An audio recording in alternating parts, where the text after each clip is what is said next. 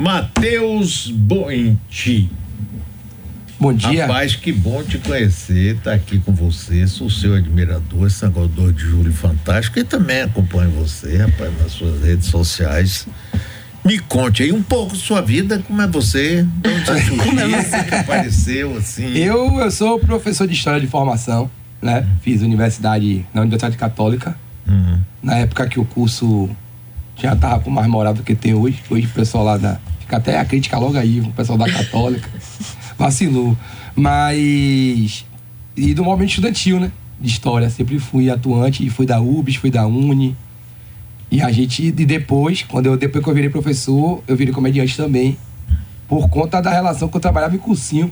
E aí, quando eu trabalhava em cursinho, foi a época que o CQC fazia muito sucesso. Uhum. E o CQC tinham vários ali comediantes de stand-up, né? Na, no seu elenco. E aí eu não conhecia o stand-up, mas muitos alunos e colegas conheciam e começaram a falar por causa das, das, das piadas mesmo em sala de aula, da brincadeira com a questão política, do jeito de falar de uma forma mais inclusiva, né? E aí eu conheci o stand-up, gostei do stand-up, fui fazer comédia também e depois de aí de uns oito anos fazendo as duas coisas, hoje eu me sinto confortável para misturar tudo e Mas você Produzir. como professor? Sou pro- professor da rede municipal de Salvador. Ensina história? Ensino história no Areal, lá na Ribeira. Escola de comunidade, uma comunidade muito legal. Eu sou nascido e criado na cidade de Baixa também, né? Ali perto, sou do Uruguai. Então, voltei, né? Fiz o concurso e voltei pra quebrada pra dar aula lá de novo. Legal. Vem cá, e, e essa coisa de. O CQC. Não, não foi o CQC, não, foi o outro. Foi o CQC que andou, que começou a- a, mostrar muito Bolsonaro? Não, não, eu tô. Também, também o CQC, o programa de Luciana Gimenez, né, lá na, na Rede TV. Eu acho que aquele, aquele lance, né, primeiro ele era só um imbecil, né? E aí o cara imbecil, ele dá audiência, né? Porque ele fala um cara de besteira, é fácil de rebater porque ele não tem conteúdo. Então o apresentador, o jornalista cresce pra cima do cara, o cara tá só falando merda, assim, tá embasado em nada. Só que eu acho que as pessoas não previram que poderia existir algum nível de identificação, né? E aí deu no que deu, a gente teve que resolver agora aí. Ah, pois é. Matheus Buente, agora, Matheus, me conte mais uma coisa. Esse, esses espetáculos seu de stand-up são regulares? Como é que funciona? São sim, eu tenho uma noite de comédia aqui na cidade há sete anos, que chama Bloco de Notas. onde Eu reúno os comediantes da cena para todo mundo testar material. Então a noite de comédia é inédita. Todo mundo que vai lá faz as piadas pela primeira vez. Esse é o diferencial da noite. Ela acontece a cada 15 dias lá no Bombar, no Rio Vermelho. Era no Porto dos Livros, na Barra. Infelizmente, com a pandemia, o Porto dos Livros fechou. E a gente se mudou pro Bombar e estamos lá já há dois anos. Desde que as- os bares reabriram, né? É, no período pandêmico aí. E tá lá, de 15 em 15, dá pra, dá pra me assistir. Próximo é dia 14, depois dia 28, a gente segue assim, semana sim, semana não. E dia 7, agora sexta-feira, vou estrear meu espetáculo solo, é um monólogo sobre o 2 de julho. Então lá no Teatro Jorge Amado ainda tem ingresso para a segunda sessão, a primeira já esgotou. Muito obrigado também Rádio Metrópole que me, né, me, me ajudou a vender muito ingresso. e aí agora a gente vai fazer a segunda sessão às 22 horas, ainda tem ingresso. O nome do espetáculo é Matheus e Luiz e eu conto a história da independência do Brasil na perspectiva do corneteiro Luiz Lopes. E- Mas você, eu tô achando você muito sério aqui agora. Oxi. É, então, é ditado é mais legal, meus alunos falam a mesma coisa. Pô, professor, sua aula no vídeo é massa. Aí eu digo a eles, é porque três minutinhos dá pra tirar o melhor, né? 50 já tem hora que eu tenho que mandar você calar a boca, você se sentar, copiar a tarefa, fazer o dever. E aí eles se aborrecem um pouquinho. Normalmente as pessoas cobram muito dos comediantes isso, né? Encontrar, por exemplo, ele no aeroporto, num lugar, ah, ah, você tá sério, não é isso que eu espero. É como se você ficasse o tempo todo.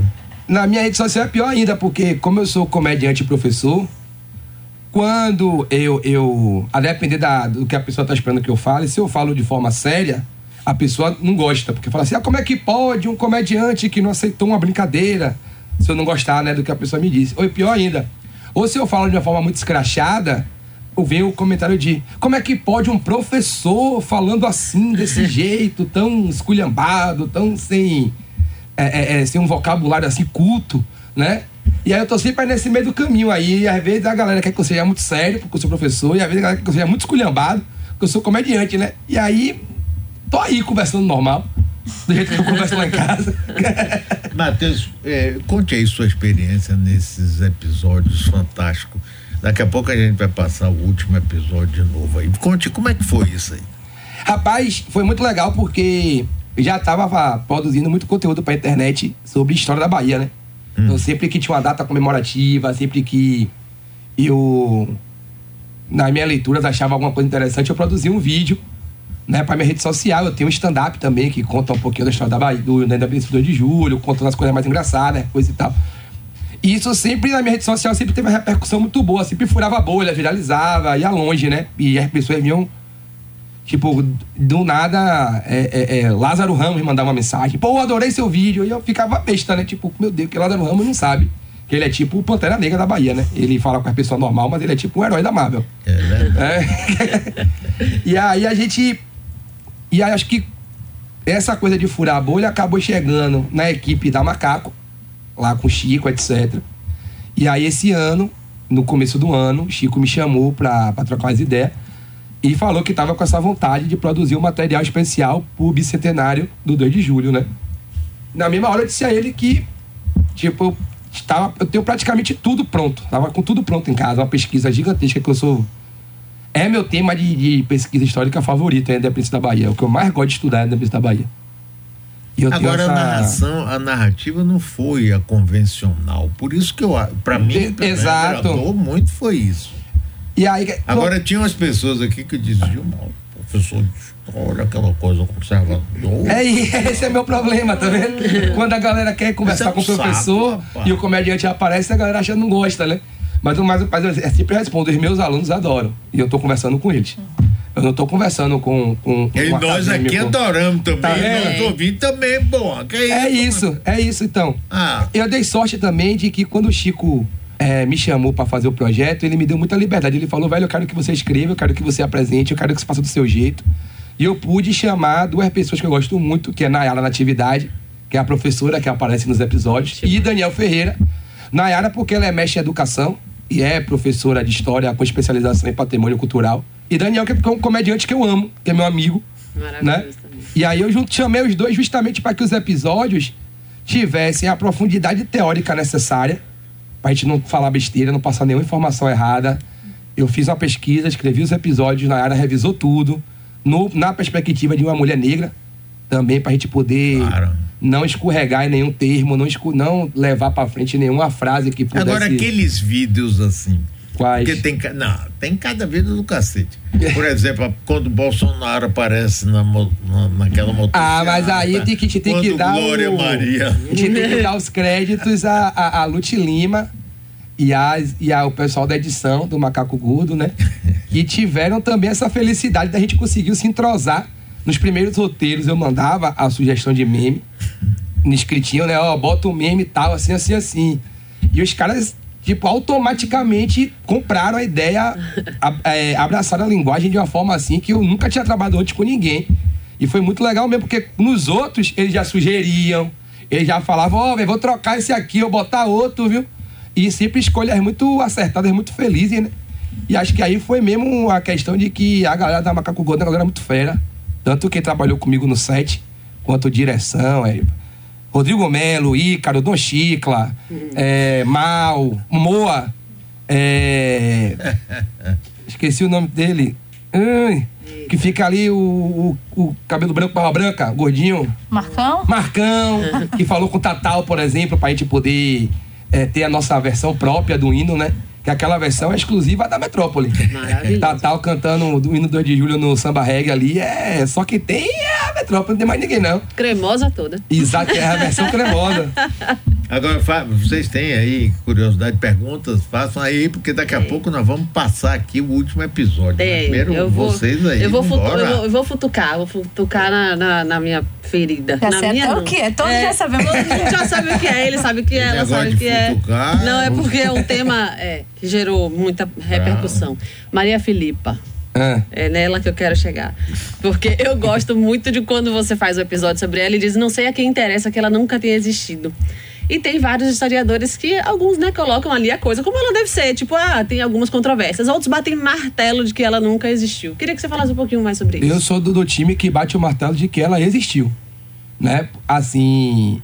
Tanto de termos de comprovações. Eu acho que é assim, ó. Primeiro, esse episódio ele foi difícil de escrever, porque os episódios tinham que ter três minutos, né? E é um debate que ele é complexo e ele é muito grande dentro da, dentro da, da, da universidade, né? Mas a gente, como historiador, no meu curso de história e junto com Nayara, a gente, tem, a gente percebe que a fonte histórica ela tem uma intenção lá da época de quando ela foi escrita. A gente não pode analisar a fonte histórica na perspectiva de hoje. O nome disso em história é anacronismo e isso é algo que faz você é, é, zerar o TCC. Se for anacrônico no TCC, você é reprovado. Não pode.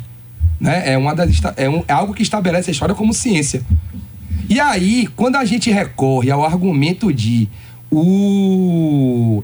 A Maria, Maria Filipa não existiu por conta dos poucos registros sobre ela, porque só tem um registro, porque só tem é, é, falas, etc. A gente está sendo anacrônico, porque hoje em dia se registra tudo ou quase tudo. Lá no século XIX, a gente precisa perceber duas coisas. A primeira, Maria Filipa era líder de um quilombo na época que quilombo era proibido, quando a galera achava o quilombo, invadia, tocava fogo, matava todo mundo. Dois, Maria Filipa não lutou na independência. Ela lutou pelo quilombo dela. Ela lutou pela liberdade dela. Então os registros sobre ela vão ser muito, muito menores. Um, porque ela não tinha a narrativa da independência a seu favor. E dois, porque ela era inimiga da coroa portuguesa. Então, os dois lados envolvidos na batalha não tinham em Maria Filipa um referencial, diferente da de, Joana Angélica, diferente de Maria Quitéria.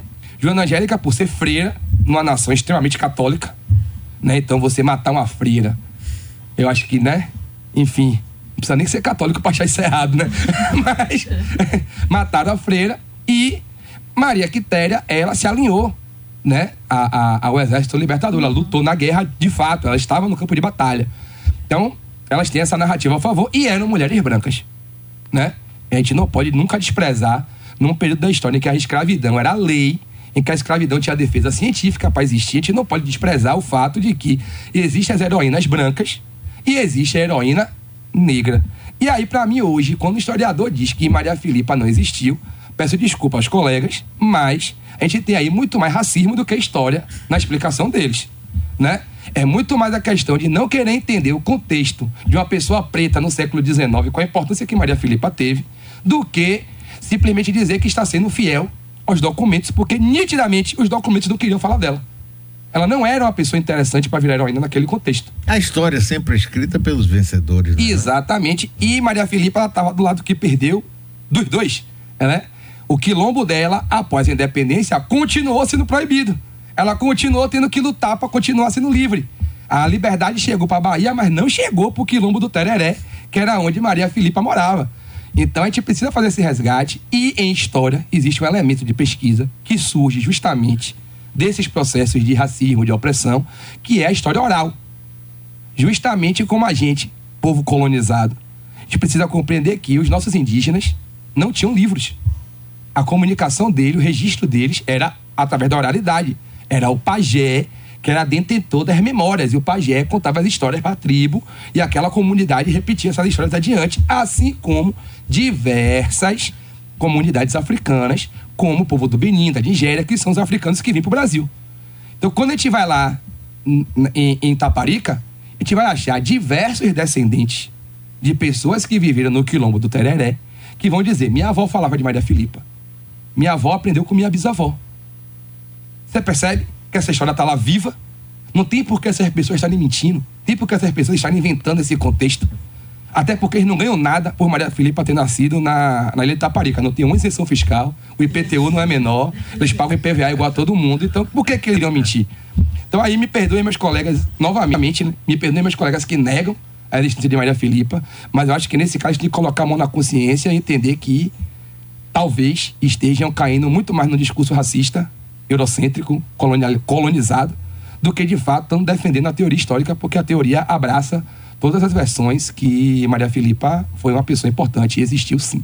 É, Matheus, vou ler alguns comentários antes de fazer minha pergunta. Ramon Santos, por, por exemplo, fala aqui: boa tarde a todos. Professor, sua didática é maravilhosa, bem adaptada ao nosso entendimento.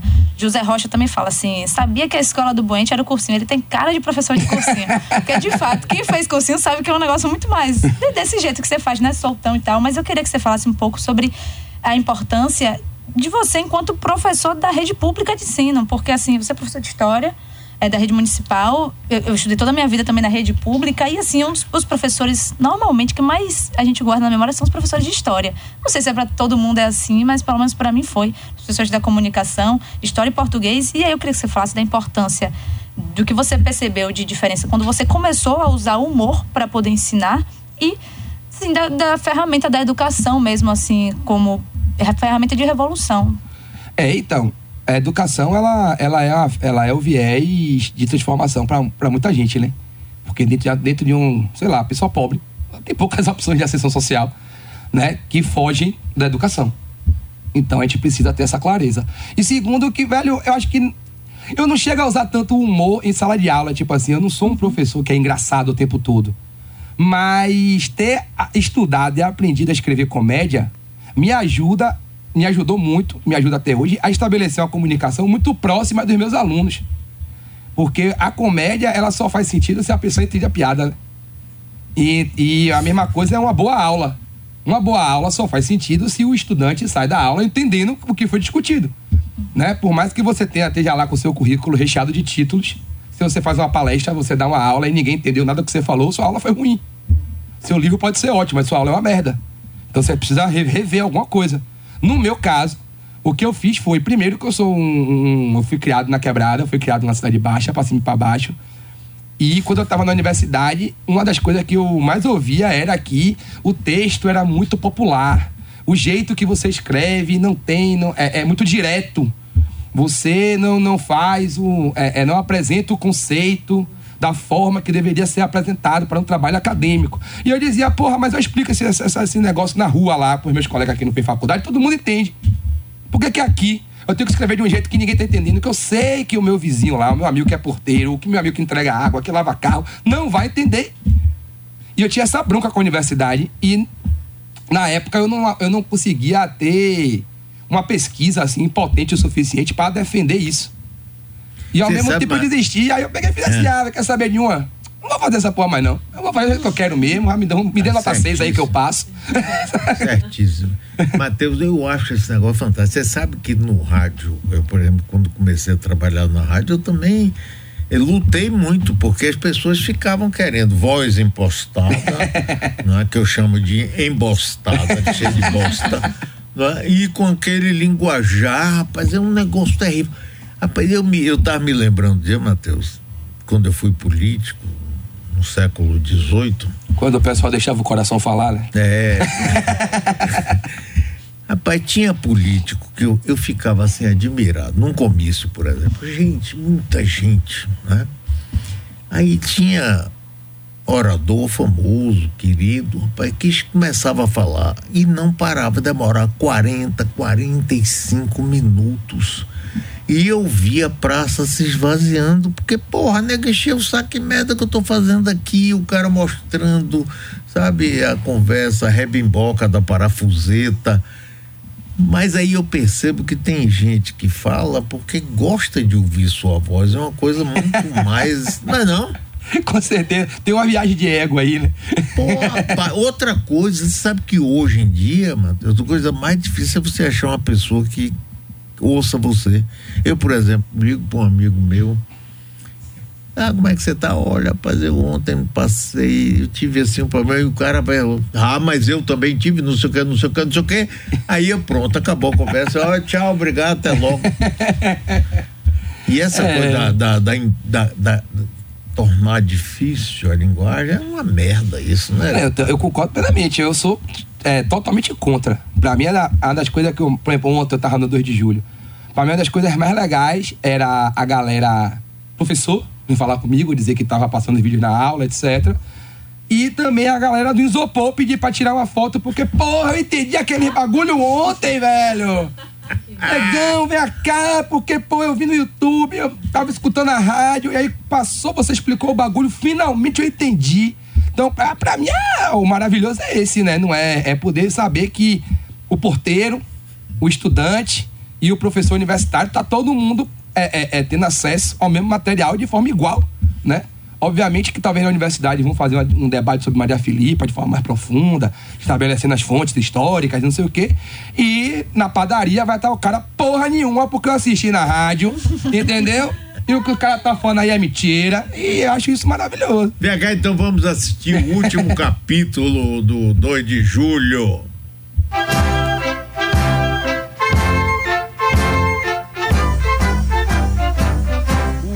2 de julho é muito melhor do que o de 7 de setembro, porque ele tem toda a verdade. Afinal de contas, música e letra são de dois ex-combatentes da nossa independência. Pois é, seu Ladislau Titara, que além de soldado, era também poeta, escreveu a letra do hino, que desde 1926 é o hino 2 de julho e desde 2010 virou o hino oficial da Bahia. Tem uma versão com Tatal cantando que, na moral, é cremosa toda. Ó, Tatal aí. Nasce o sol, 2 de julho, brilha mais que no primeiro. Ladislau aí já foi feliz, porque se a gente pensar bem, no primeiro, primeiro o que pode ser a primeira independência, o 7 de setembro, mas no, o sol não brilhou tão forte nesse dia, brilhou forte mesmo que dia, no 2 de julho. Vou sair, Tatava. É sinal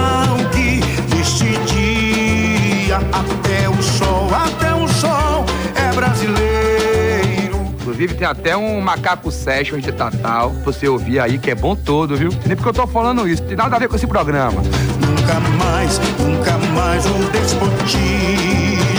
O trava-língua tá aí também. Razões nós nunca mais vamos serão iros. Nepotismo. Despoti despotismo. Despotismo. Despotismo, despotismo. O déspota é aquele governante que não escuta o povo, que não atende às intenções da população, que não quer que o povo seja feliz, entendeu? Eu não, não encontro essa palavra em mais nada em- na vida. Regerar nossas ações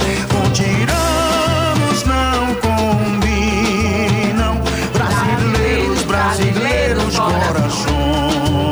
E aí parece que seu Ladislau já tava imaginando até o futuro, né? Quando o cara fala que com tiranos não combinam brasileiros corações, ele tá dizendo o quê? Vamos manter no governo quem preza pela democracia, quem preza pela liberdade, porque quando não teve democracia no governo, você viu o que aconteceu, né? Prestou? Prestou não. O coração do brasileiro ficou pequenininho. Salve o rei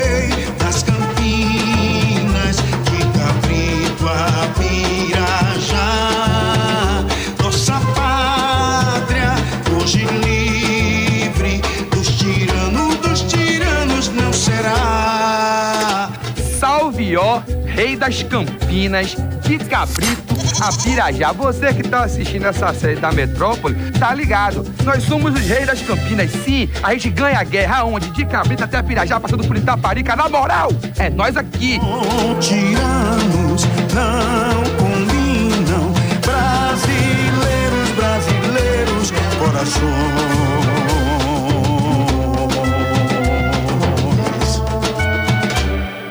Rapaz, Matheus, você não sabe a alegria que você deu a tanta gente, inclusive a minha admiração, emoção. Que maravilha. Aí eu, eu, rapaz. fico, eu fico sempre encantado. Minha, minha mulher não aguenta mais eu assistindo eu mesmo em casa.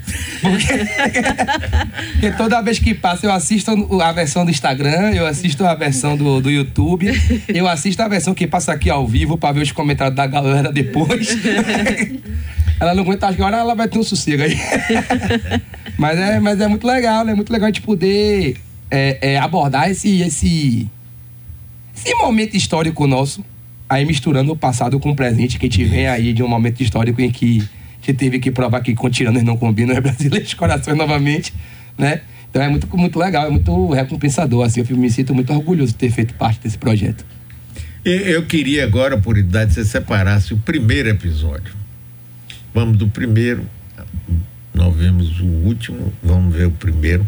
Rapaz, porque é muito bom, Matheus. Você, esse projeto seu é fantástico, rapaz. Dá uma fantástico. pena que acabou. É um projeto, assim, mas novamente é um projeto nosso, um projeto nosso, porque a, a ideia, a ideia mesmo de fazer a série é de Chico Kertz, né? Ele me convidou para poder executar essa, esse projeto. Eu tinha o que eu queria de verdade, de, aliás não, um dia eu vou conseguir fazer, que era por isso que a pesquisa estava pronta, é produzir um livro didático para ser distribuído nas escolas mesmo, contando a história do 2 de julho toda, tipo a série faz. E eu queria que a gente conseguisse fazer um musical. Realizei um pouquinho da minha vontade com o Tatal cantando no último episódio, Fantástico. né? E aí a pesquisa estava pronta. E meio que eu não tava, eu não tinha os meios de colocar isso para frente, né? Não tinha dinheiro, não estava conseguindo captar patrocínio. Na época, as grandes, os grandes meios de comunicação da Bahia não estavam interessados, não, não queriam. Aí, quando o Chico propôs o formato de série, eu disse: ele, rapaz, eu tenho. Vamos Saí da o- reunião e liguei para o pessoal. O pessoal tem que escrever 12 episódios agora.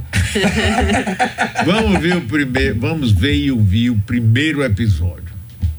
Ô, Matheus, não vai comer o pão todo não, viu? Ih, meu, aí eu não aguento mais você. Eu vou embora, viu? Ah, vá. Independência ou morte?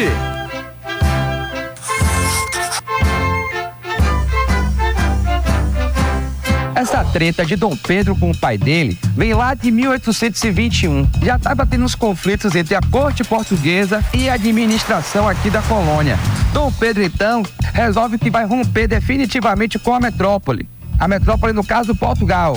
Num grupo metrópole. Um abraço aí pra Mário. E como é que ele faz esse rompimento? Bradando o famoso independência ou morte. Aí, negão, é várias confusão. Eu também de você! E eu tenho! Arré, a mão na minha cara, arré! arré. Lógico que isso foi em 1822, quando, 7 de setembro, as margens do rio Ipiranga, como diz a fofoca do início do hino, ouviram do Ipiranga. Ai, eu fiquei sabendo que Dom Pedro gritou de lá do Ipiranga que a casa de praia ia ficar só pra ele. Falou que não era nem pro pai dele vir mais pro Brasil. Ai, falaram de um negócio de independência lá. Falaram até em morte.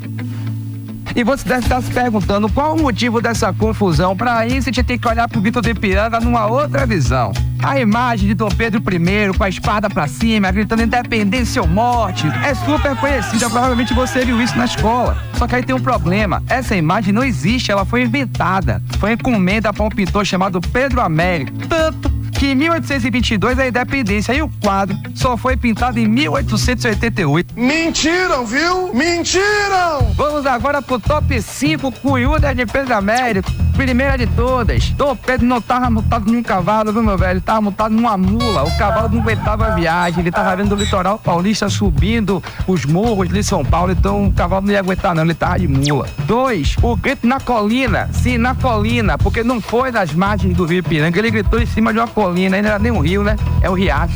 Três, parou aí todo mundo porque o lugar era bonito? Não, na verdade, Dom Pedro tava com dor de barriga. Ele comeu alguma coisa no dia anterior que não fez bem, que a viagem era longa, ele tinha que dar, né? Uma aliviada, né? Quatro.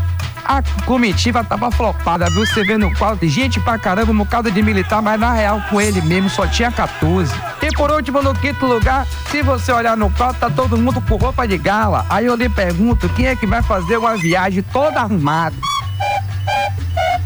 Se fosse hoje em dia, os caras estavam de regata e bermuda. Esqueça. Por que que inventaram essa história toda? Como historiador, eu posso lhe dizer uma coisa. Os países colonizados costumam comemorar sua independência a partir do momento que o colonizador vai embora. Então tem algum problema aí, porque nessa hora do Ipiranga lá, ó, o Brasil não era independente ainda. É mais ou menos o seguinte, você vai ser independente quando você tiver a sua casa, pagando tudo com seu dinheiro, fruto do seu trabalho. Seu pai tá pagando as contas, você não é independente. Viu, Marcelo? Quarto semestre de odonto na Unime. Então, voltando. É ver, é ver. Dom Pedro, quando dá o grito de Piranga, ele tá avisando pro pai que quer morar sozinho, mas ainda não tem sua casa. E o Brasil vai conquistar sua casa nova, só não é em 7 de setembro de 1822, e sim em 2 de julho de 1823. Só que isso eu vou lhe contar nos próximos episódios dessa série aqui no canal da Metrópole. Então já se inscreve no canal, ativa o sininho pra não perder nada, me segue nas outras redes sociais, arroba Matheus Buente e o fofoqueiro que apareceu aí é Daniel Ferreira, meu amigo. As redes sociais dele são arroba Daniel Ferreira OF. É, é fantástico, fantástico, fantástico, fantástico. É uma coisa diferente, nova, inusitada, maravilhosa, bem feita, bem produzida, tudo, tudo. É, exatamente. tudo, Acho que o, o- a embalagem do presente também é belíssima, né? É. É aquele prato que foi um chefe que arrumou, não, não foi a gente que se serviu em casa, pegou da panela, não. Às vezes a comida tá muito gostosa, mas o prato fica feio, né? A gente não tem educação, quer comer um bocado. Aí, ali não, ali, ali é bagulho mesmo de, de estrela Michelin. Pergunta- Novamente, macaco gordo aí. Muito obrigado. Uma pergunta muito fundamental de Fábio Lacerda, que por sinal nosso ouvinte também faz stand-up comedy, também é Sim, professor Fábio é de um open matemática. mic aí É. da comédia. Ele disse, no final das contas, eu quero saber quem é Marcelo de Odonto, da Uni. Marcelo, Marcelo é porque Daniel, que escreveu o roteiro comigo, né? Boa parte das piadas a gente fez junto. É, ele tem uma brincadeira que ele chama todo mundo de Marcela de Marcela. Então ele no Instagram dele faz Bom dia, Marcelo e Marcela. e aí ele encontra o povo na rua, "Ó, Marcelo ali. E o nome É. do cara não é Marcelo, não é Marcelo. Então o Marcelo veio disso aí. E o estereótipo, né? Do estudante de, de saúde da, da faculdade particular. É. Né, que normalmente não é uma pessoa assim que batalhou muito, né? Em Agora geral. me diga uma coisa. Além do seu projeto, você falou aí de um livro didático em termos de vídeo, alguma coisa, você tem outros projetos? Ah, eu tenho, um- eu tenho, eu tinha um, eu fazia no meu Instagram uma, uma série de vídeos chamada Mini Build Salvador, que eu contava a história das ruas e dos bairros, né? De onde é que veio. Inclusive o episódio de Liberdade é uma, é uma mini bio, né? Porque o bairro da Liberdade ele tem esse nome por causa do 2 de julho. Por isso que é Liberdade, né? Que é um dia da liberdade da gente, né? Então eu Que contava essa Estrada história. da Liberdade. É, é, é até hoje. O nome da rua principal da Liberdade, que o pessoal chama de linha 8, é Estrada da Liberdade, que antigamente eram estradas boiadas. Sim. E como, Você mostra isso É, e como- episódio. isso. É como o Exército Libertador desfilou por lá para chegar até Salvador quando os portugueses se renderam. A galera mudou o nome da estrada de Estrada da Liberdade, ou de Estrada das Boiadas, para Estrada da Liberdade. E aí, ao redor dessa estrada, cresceu o bairro da Liberdade, né? E, aí o contar. Lopes, qual é a história dele? Rapaz, o Corneteiro Lopes, ele talvez seja o mais polêmico de tudo. O pessoal se rima com Maria Filipa. Mas Corneteiro Lopes é o pior, velho. Porque né, ele, não- ele, ele, é- ele é quase um fantasma nos, nos registros históricos. Né? A gente sabe que teve um soldado da banda do exército chamado Luiz Lopes.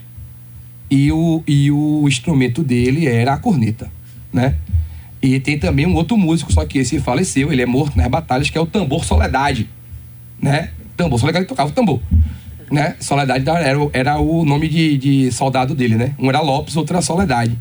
E aí o Tambor Soledade ele vai ser morto em uma das batalhas, e é algo também que vai motivar muito os- o, o exército brasileiro, porque, ao que tudo indica, ele era muito querido, ele era um cara, gente boa, né? Então, quando ele morre, e meio que existia uma regra de que você não atirava nos músicos.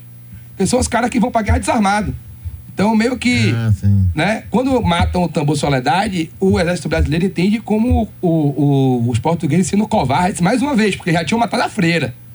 Então, tudo isso serviu de motivação pra tropa, né? E aí. Aí tem que caber a interpretação. De fato, ele erra. A ordem não é essa, porque tem registros do general Barros Falcão. Legal também lembrar, Labatu não foi pro- pra Batalha de Pirajá, a batalha que o Corneteiro Lopes toca a música errada. Quem tava comandando o exército foi Barros Falcão. Que Labatu achava que ia perder. Foi uma tentativa desesperada. Tão desesperada que Labatu Labatu não era um foi. miliciano. Era um miliciano. Ele era, na verdade, mercenário, né? É como esse Wagner lá na Rússia, Ucrânia agora? Não, não, porque Labatu ele era um, um- um militar profissional e que oferecia os serviços diretamente ao Estado, né? Então, tipo assim, no grupo Wagner, a Rússia diz que não é dela, é um é paramilitar, né? Já, já não, ele foi contratado por Dom Pedro mesmo, tipo assim, ele foi contratado para comandar o exército na cidade que na época era mais importante na disputa, que era Salvador. Então ele vai ser contratado, ele vai lutar em Pernambuco também antes, em 1821. Ele já vai lutar em Pernambuco. E depois, em 1823, ele vem é, atuar com as tropas é, baianas, né? E aí Lopes tem essa história, velho. Barros Falcão diz que deu a ordem para recuar e que o corneteiro desrespeitou a ordem, tocou avançar e ganhou por causa disso. Essa parte é verdade. Agora, por que que ele tocou? Quem é ele? A família. Não tem. Até hoje ainda não achou nenhum documento que explique assim o raciocínio do, do corneteiro. Tiago, Matheus é espetacular. O problema dele é torcer pro clube errado. É errado na perspectiva Que de quem, né? torce? Eu sou Vitória. Boa, acertou. Eu torço pro Colossal Leão da Barra. Colossal. Colossal, colossal. O que foi, Bruno? O, o gigantesco.